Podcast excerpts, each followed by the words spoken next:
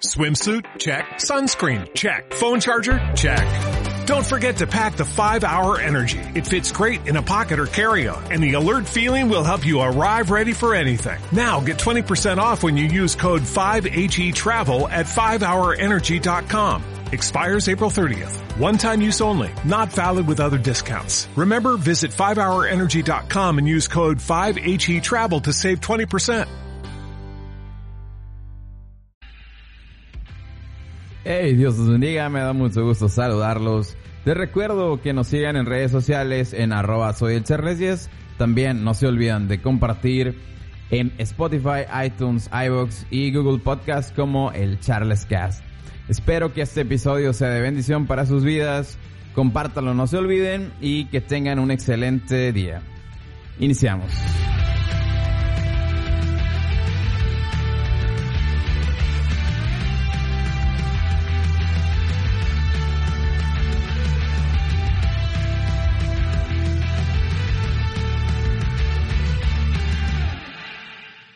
Dios los bendiga, hermanos, ¿cómo están? Me da mucho gusto saludarlos. Me da mucho gusto eh, volver a, estar aquí detrás de este micrófono y llevar un mensaje para, la gloria y honra de Dios. Hoy hay un mensaje un poco, ¿cómo les digo? Eh, diferente a lo que normalmente eh, he predicado o he, hablado en este podcast. Pero la verdad es que creo que es uno de los mensajes que más me ha gustado. Es, y es por la forma en cómo Dios me dio este mensaje. Hace unos días estaba hablando con un amigo y hablábamos justo de los podcasts. Y estábamos diciendo, bueno, pues hablamos acerca de los seguidores, de que pues, no importa, nosotros como tal, no importa cuántos seguidores tengamos. Y una de las cosas, él me, él, él me decía, eh, pues es que realmente lo importante es hacerlo para la gloria y honra de Dios. Y yo decía, sí, eh, así es, o sea, no pensé lo que le respondí, pero yo le dije, así es, a Jesús lo seguían 12 y uno le dio volteón, o sea, le dio la espalda. Entonces, después pensé lo que dije y dije, ah, es cierto.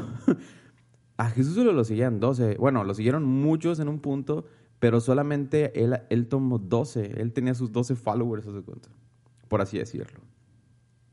Entonces, me puse a pensar acerca de eso y lo, lo, había traído en mi cabeza durante toda la semana. Y decía, quiero, quiero hablar de eso, pero la única forma, la verdad, en cómo lo interpretaba hacia mí era, era viéndolo como si fuera un equipo de fútbol. Entonces, este mensaje tiene título de Atlético Jerusalén, FC. y una de las cosas es, a ver, ¿cómo lo explico? Bueno, vamos a explicar ciertos puntos desde el, ¿cómo le puedo decir? Desde un punto de vista uh, bíblico deportivo. ¿sí? Imagínense, eh, vamos, a, vamos a llamar el equipo Atlético Jerusalén FC, donde el director técnico será obviamente Jesús y cada uno de los discípulos pues va a tener una, una posición en el campo, ¿no? Cada quien, pónganlo ustedes, escojan, o sea, pónganlo a donde sea. Yo, lo único sugerencia este, que les digo es que, bueno, o yo más bien a los que digo, ¿dónde los pondría? Eh, seguramente yo a Pedro lo pondría de delantero, porque creo que es el que va por todos los balones, el que hace todas las cosas, etcétera. A Juan seguramente lo pondría de extremo, eh, porque es el que corre más. Solo algunos van a entender eso. Pero, pero es el que corre más. Pero también decía, ah, caray, pero espérame. ¿Y dónde tengo que poner a Judas. ¿Dónde lo pongo? Realmente me preguntaba, ¿dónde pongo a Judas? Porque estamos enfocándolo a que esto es como que una explicación desde un punto de vista diferente de todo lo que pasó. Entonces digo, a ver, ¿dónde pongo a Judas? ¿De defensa? ¿De portero? Uh, ¿De aguador? Entonces, no, la verdad es que no, no, entendía bien en qué posición ponerlo, pero luego creo que todo, todo va cobrando sentido y, al final se van a enterar dónde juega Judas. ¿Sí? Así que quédense hasta el final. Entonces, me quedaba pensando en Pedro, básicamente. Para mí, él, eh, o sea, desde mi punto de vista, él era o él es eh, en, en, en, en, cada parte de la, de, la, de, la Biblia, de estos versículos, Él es la voz después de Jesús, de cierta forma, al menos viéndolo desde mi perspectiva. Para mí así es. Entonces, me quedo pensando. Entonces me quedo pensando y digo, a ver, ok, Pedro hasta adelante, Juan por el extremo y ahí ponemos otros cuantos, ¿no? Entonces, digo, no me voy a centrar en todos, solamente me voy a centrar en dos, que es Pedro y Judas, porque creo para mí que son los, eh, en este punto, desde, este, desde esta perspectiva y para el efecto de este mensaje, los jugadores, eh, de, los jugadores de campo, principales obviamente Jesús, sería como que el director técnico, ¿no? Entonces, ¿Qué, qué, qué, es lo que, ¿Qué es lo que pasa? ¿Cómo, cómo se forma todo este, este escuadra? ¿Cómo se forma todo este, este equipo Atlético Jerusalén FC? ¿Cómo se forma? Jesús ya tenía tiempo donde él iba predicando, él iba sanando enfermos y a mucha gente lo estaba siguiendo. Pero entonces él es, digamos que él empieza a hacer como un scouting, él empieza a hacer, este, decir, ah, pues vamos a escoger a tal, vamos a escoger a tal.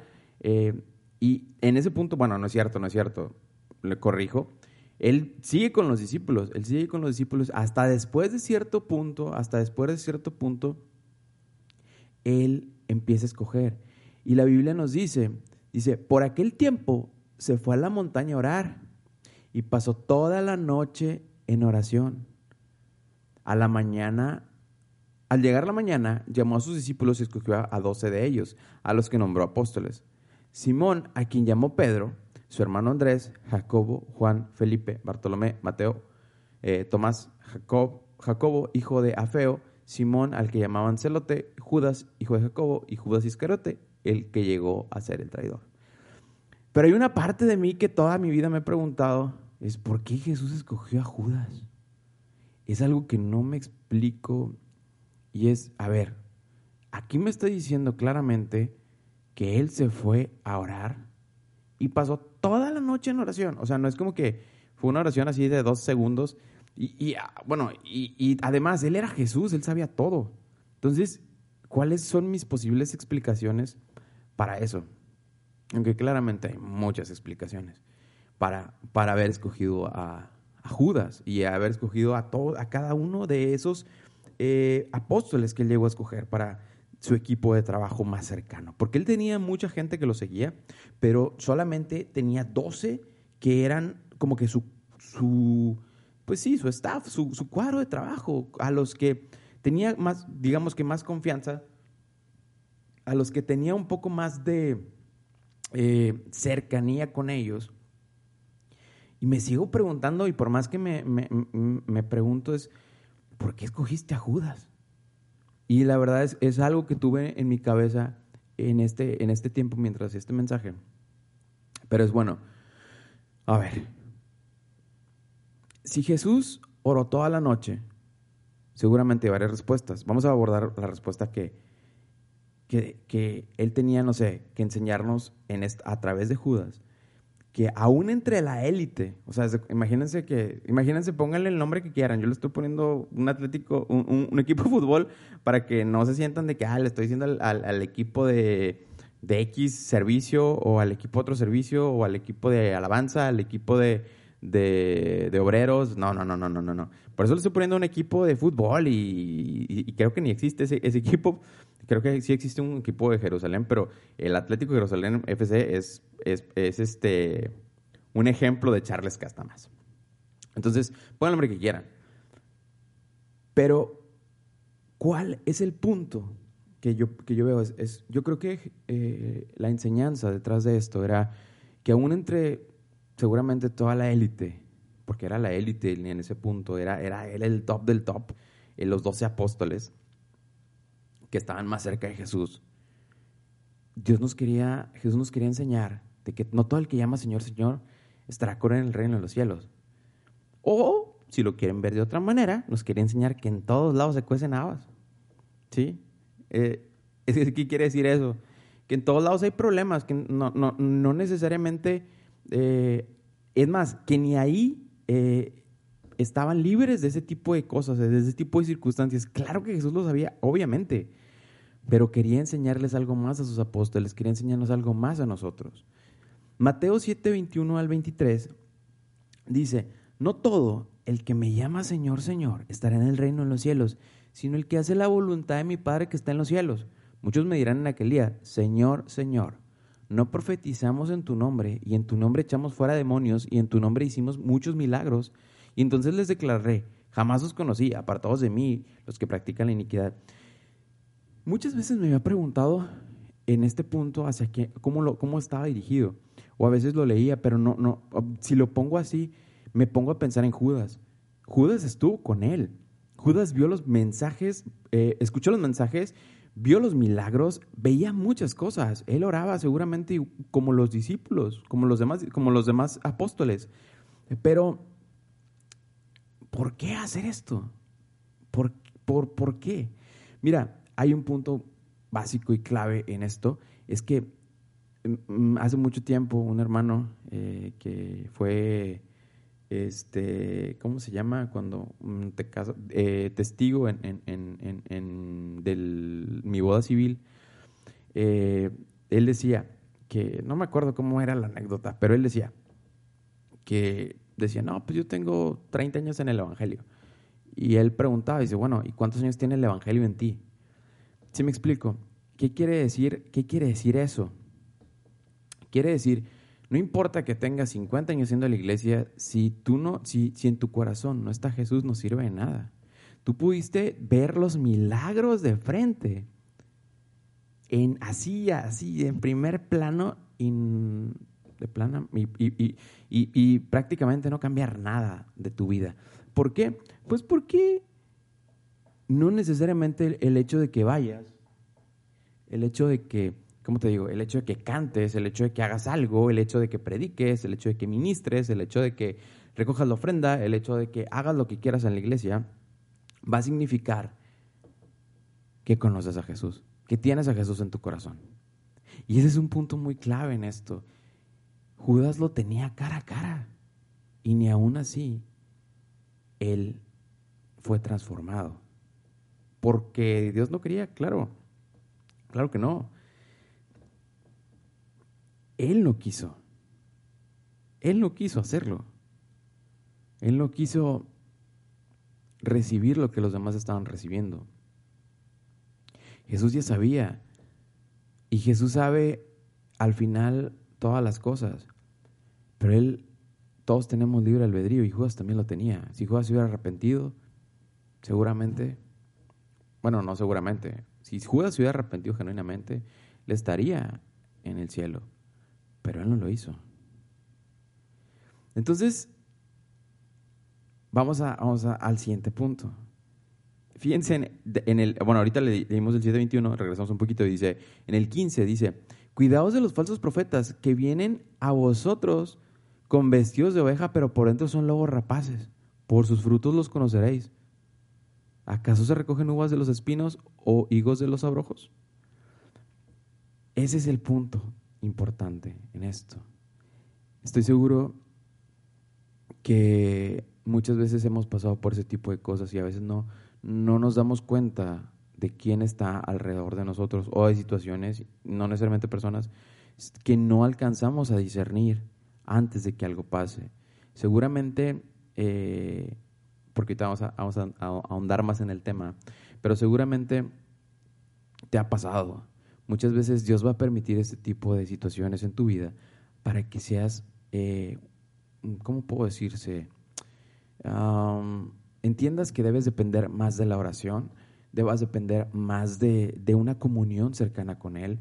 No, no, si lo ponemos así en el, en el punto futbolero, no ser un aficionado, ¿cómo puedo decirles? De moda o Villamelón, que que le llaman que solo cuando son las finales o cuando, digámoslo así, y cuando son las finales es cuando, cuando salen o así.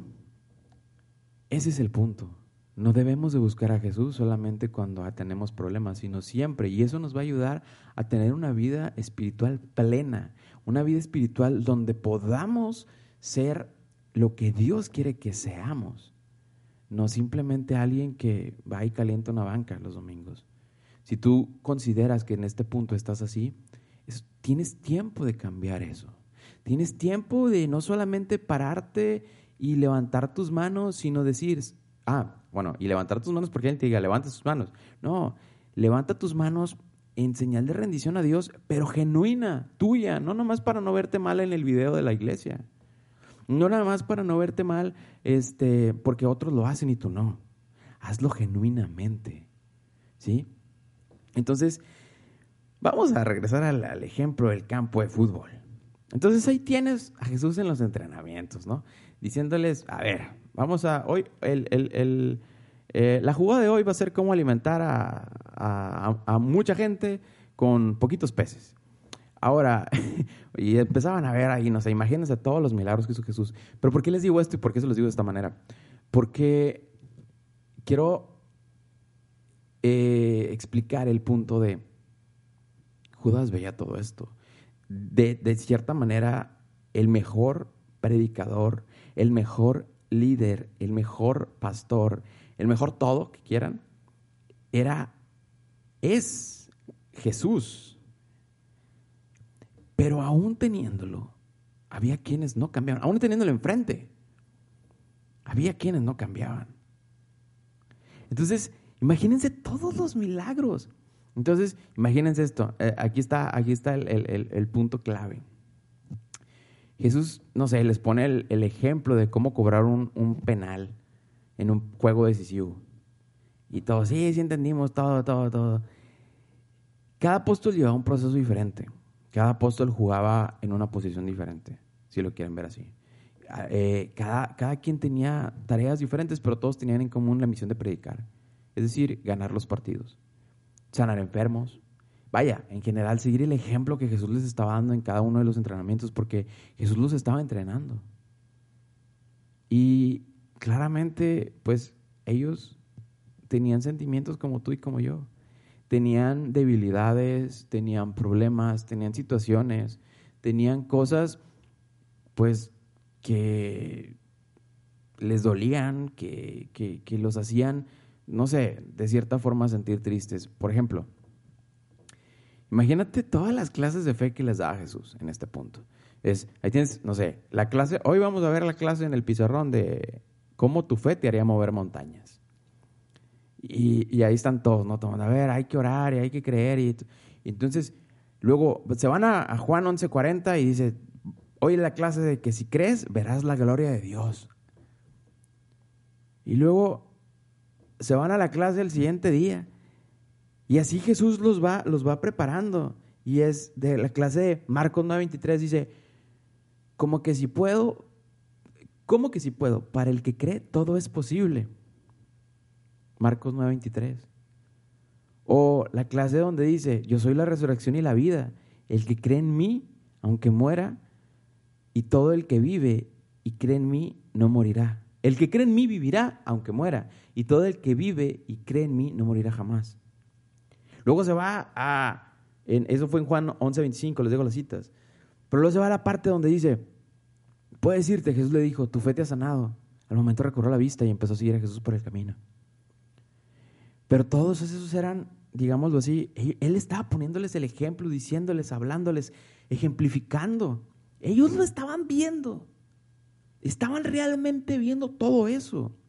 Y en un momento dice, a ver equipo, ok, vamos a, poner esto eh, más, eh, ¿cómo les puedo decir? Vamos a, como, no sé, bueno, algunos tal vez les tocó eh, tenían las clases prácticas, las clases teóricas, perdón, y luego las iban a las clases prácticas. Imagínense que todo eso fue como que teoría, porque pues vieron al maestro haciendo las cosas, ¿no? Entonces, imagínense ahora sí, a ver, vamos a, vamos, vamos vamos a hacer, eh, ahora sí, al campo de juego, a la, práctica, a todo. Entonces, imagínense, dice, les dice a los discípulos, y se los parafraseo y se los dejo en, al final del, en las notas, dice que Jesús les dice a sus discípulos que se subieran a la barca y se le adelantaran al otro lado mientras él despedía a la multitud. ¿sí? Después de despedir a la gente, subió, subió a la montaña, subió a la montaña, sí, sí, se fue a orar, y estaba ahí solo. Y ya la barca estaba lejísimos. eh, había mucho, muchas olas, el viento estaba complicado. Y en un punto dice, bueno, déjame los alcanzo, Jesús, ¿no? Él quería darles una enseñanza. Él se acercó caminando sobre el lago, sobre el agua, y dice que cuando lo, bien, cuando lo vieron, aunque ellos ya habían visto demasiadas cosas, ellos dicen, es un fantasma, se espantaron.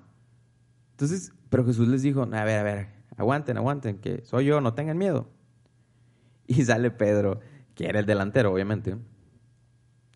A ver, si eres tú, manda que yo vaya sobre ti.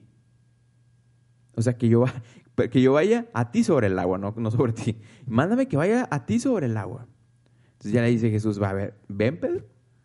Pedro baja. Pedro ya tenía fe. Pedro sabía quién era Jesús.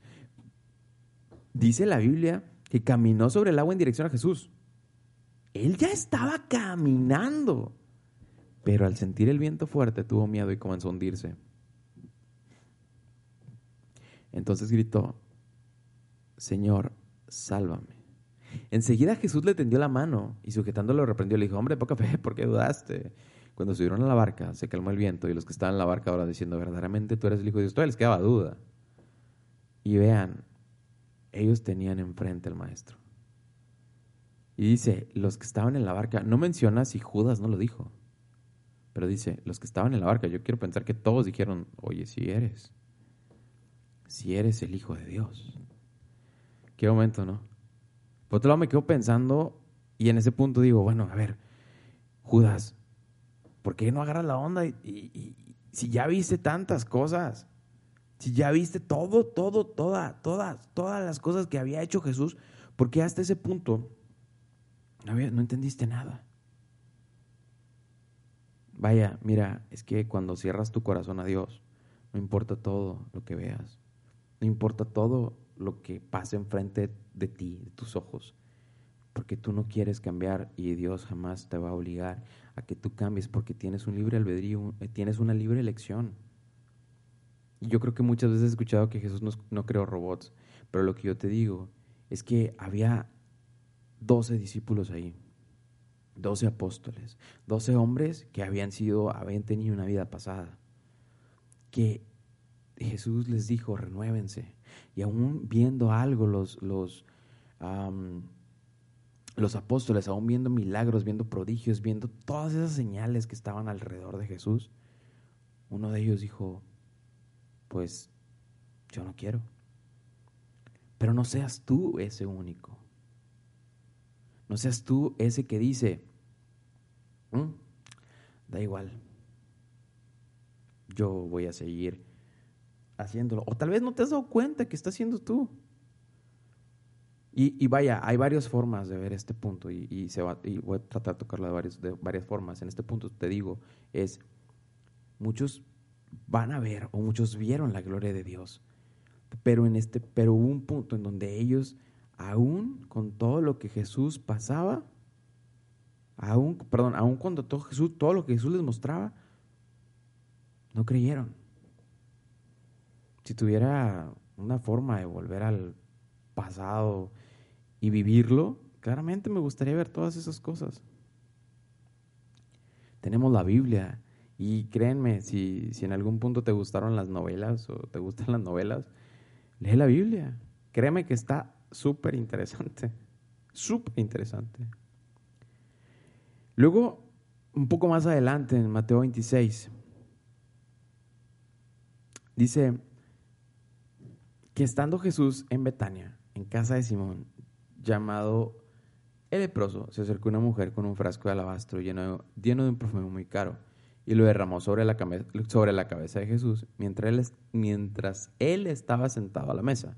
Al ver esto, los discípulos se indignaron. Pero, qué desperdicio. Dijeron, podría haberse vendido este perfume por mucho dinero para darlo a los pobres. ¿Quién se indignó? mi, compadre Judas se indigna porque él era el tesorero. Es la segunda pregunta que me hago yo. ¿por qué eras el tesorero si eras, si, si eras el ladrón? Muy sencillo. Muchas veces Jesús, aún conociendo nuestras malas intenciones, nos da la oportunidad de cambiar nuestras vidas. Siempre nos da esa oportunidad. Jesús, conociendo el pecado del mundo, murió por nosotros en la cruz. Murió por ti y por mí, que, por mí. Por ti que estás escuchando este mensaje. Por ti que vas a la iglesia. Por ti que tal vez estás buscando un, un acercamiento con Jesús. O por ti que tal vez no sabes cómo dejar ese pecado oculto que te está aprisionando. Pero Jesús también murió por ti. Jesús ya sabía lo que ibas a hacer, ya sabía lo que hiciste ayer en la noche, hoy en la mañana, mañana, lo que vas a hacer mañana. Pero tienes esa oportunidad de cambiar tu vida, porque esa oportunidad Jesús no la dio a todo. Entonces, regresemos al tema futbolero.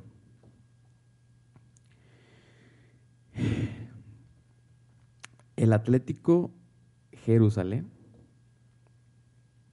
ya avanzó y está por jugar la final. Entonces Judas, que tenía una posición de privilegio y que manejaba el dinero ahí de todo, dice, a ver, bueno, pues este asunto ya se me va a acabar porque tarde o temprano, bueno, no sé, me estoy imaginando eso, ¿no? Tarde o temprano van a agarrar a Jesús, ¿cómo le hacemos? ¿Cómo le hago para sacar más dinero? Entonces se va con el equipo contrario, que era el Deportivo Fariseo,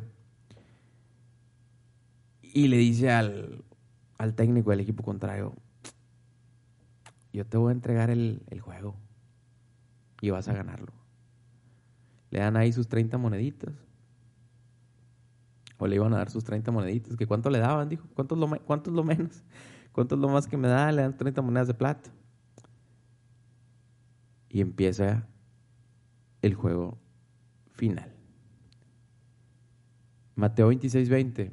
Dice, al anochecer, Jesús estaba sentado a la mesa con los doce. Mientras comían les dijo, les aseguro que uno de ustedes me va a traicionar. Ellos se entristecieron mucho y uno por uno comenzaron a preguntarle, ¿acaso seré yo, Señor?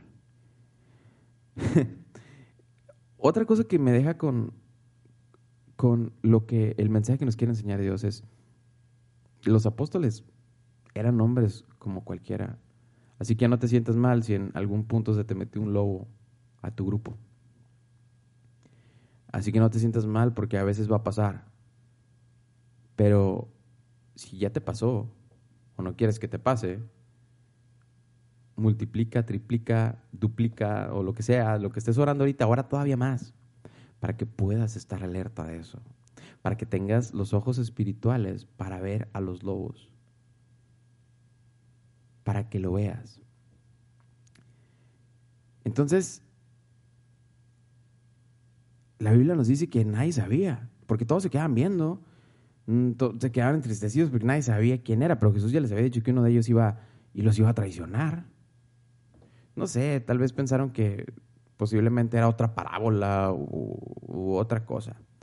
Pero bueno, ahí tienes. Atlético, final del Atlético Jerusalén contra el Deportivo Fariseo. Minuto 90. Pedro se barre eh, intencionalmente. Le corta la oreja a uno. Penal. Minuto 90. Judas en la portería. El estadio vuelto loco todos a punto de los golpes. Uno de los que del equipo contrario, el cobrador de penales, tira. Ya Judas le había dicho, te avientas a la, yo me voy a aventar a la derecha, tú tíralo a la izquierda. Judas se avienta para el otro lado y gol. Pedro se sigue enojando. Pero Jesús dice, a ver, a ver, cálmate, cálmate. Que no sabes que, que si yo clamo a mi Padre me manda legiones de ángeles para que me ayuden. Y en este punto cierro esta parte del, de lo del juego. Para todos el Deportivo Fariseo había ganado. Para todos el partido eh, eh, se acabó cuando fue la crucifixión de Jesús. Pero quiero decirte que para nosotros, los que creemos en Cristo, los que creemos en Jesús, apenas inició. Porque a partir de ese momento es tan importante ese punto que si lo quieres ver de esta manera, hay un antes y un después. Si lo quieres ver, y eso es en nuestras vidas, hay un antes y un después. ¿Por qué? Porque Jesús murió por nosotros en la cruz, murió por nuestros pecados, por nuestras enfermedades, llevó todo. Él dice que solo dijo, bueno, aquí estoy, llévenme. Ellos ganaron el juego de ida, pero recuerda que todavía falta el juego de vuelta. El juego de vuelta donde Jesús regresará, donde va a venir y va a llamar a su iglesia, a una iglesia que quiere pura y sin mancha, a una iglesia que tal vez en este punto está ahí levantando las manos, en algunos casos. En algunos otros casos está siendo un lobo en medio de las ovejas. En algunos otros casos está levantando las manos porque le dicen que levante las manos. En algunos otros casos está sirviendo por costumbre y no por convicción. En algunos otros casos está esforzándose, orando y haciendo las cosas. No sé cuál sea tu caso, porque hablamos de varios puntos. Pero de, este, de esto hay tres cosas de las más importantes que, que te quiero decir. En un punto es, aprende a discernir en medio de quién estás. Porque en algún punto un lobo vestido de oveja te puede ahí hacer un problema entre, entre las ovejas. Pero también aprende que cada quien es libre, aunque quieras ayudar ese lobo, aprende que cada quien es libre de dirigir su vida y del discernimiento y que al final de cuentas lo mejor que puedes hacer es ponerlo en las manos de Dios. También recuerda que muchos conocieron a Jesús cara a cara, pero aún así no lo siguieron. En la cruz había dos ladrones y uno de ellos se burló y el otro de ellos se arrepintió y uno de ellos fue al cielo y el otro no. Viendo todo lo que pasaba. Aprende a discernir. Es, creo que para mi forma de ver, las primeras cosas que, o de las cosas más importantes por las cuales clamar para que Dios te dé esa, esa gracia eh, para discernir. Ahora sí que, si quieres estar en la final de vuelta, en el estadio, en el momento de la venida de Jesús, pide que anote tu nombre en el libro de la vida. O sea, hasta ahora, aunque has visto la gloria de Dios, y es una vida desordenada, ayúdale, perdón, pídele ayuda a, Dios y Él va a hacerlo. Y porque te digo que lo hace, porque lo ha hecho conmigo. Porque muchas veces, eh, como todas las personas, hay altos y bajos, hay momentos difíciles y momentos en los que te bloqueas, momentos en los que haces que te alejas de Jesús, pero su eterno amor nos acerca nuevamente y Él nos habla, nos abraza y está ahí esperando que tú quieras estar con Él. Es el momento de cambiar. Es el momento de decir, Dios, Señor Jesús, por favor, anota mi nombre en el libro de la vida. Voy a estar ahí. Quiero estar ahí. Quiero hacer más. Mira, ya ahorita en este punto, Dios, yo ya formo parte de tu equipo más cercano. Ya predico, tal vez eh, sirvo en alguna iglesia de alguna manera, hago algo, pero no he podido dejar este pecado oculto que tengo. Ayúdame, por favor lo quise poner como un equipo de fútbol. Porque es difícil eh, segmentarlo o ponerlo o, apuntarlo hacia un equipo específico de parte de la iglesia. En la iglesia, recuerda que no está lleno de gente santa. Al contrario, la iglesia es un hospital para sanar. Nosotros somos eh, alguien que está en rehabilitación constante y que nuestra principal, nuestro, nuestro nuestra principal eh, método de rehabilitación es la oración, es caminar en Cristo. ¿Y cómo caminas en Cristo? Dejando de lado todo, todas las demás cosas. Clama a Él y dile, Dios, Jesús, por favor, ayúdame y hazme ver qué cosas me hacen mal, qué cosas me están alejando de ti. Si tengo algo, sana mi corazón. Ayúdame a ser diferente. Recuerda que tú eres valioso para Dios. Recuerda que Él te ama. Recuerda que Él murió por ti. Recuerda que sin importar qué hagas en este punto o si no haces nada eh, eh, activamente en la iglesia, tú eres alguien que fue pagado por, con precio de sangre, la sangre de Jesús. Y Él está ahí esperándote. Así que, ojalá y este mensaje haya sido bendición para tu vida. Y bueno, hasta aquí eh, este mensaje, esta Charles Cast. Espero que les haya gustado, hermanos. Espero que haya sido bendición para sus vidas. Eh, por favor, no se olviden de compartir. Y hasta la próxima. Cuídense y Dios los bendiga.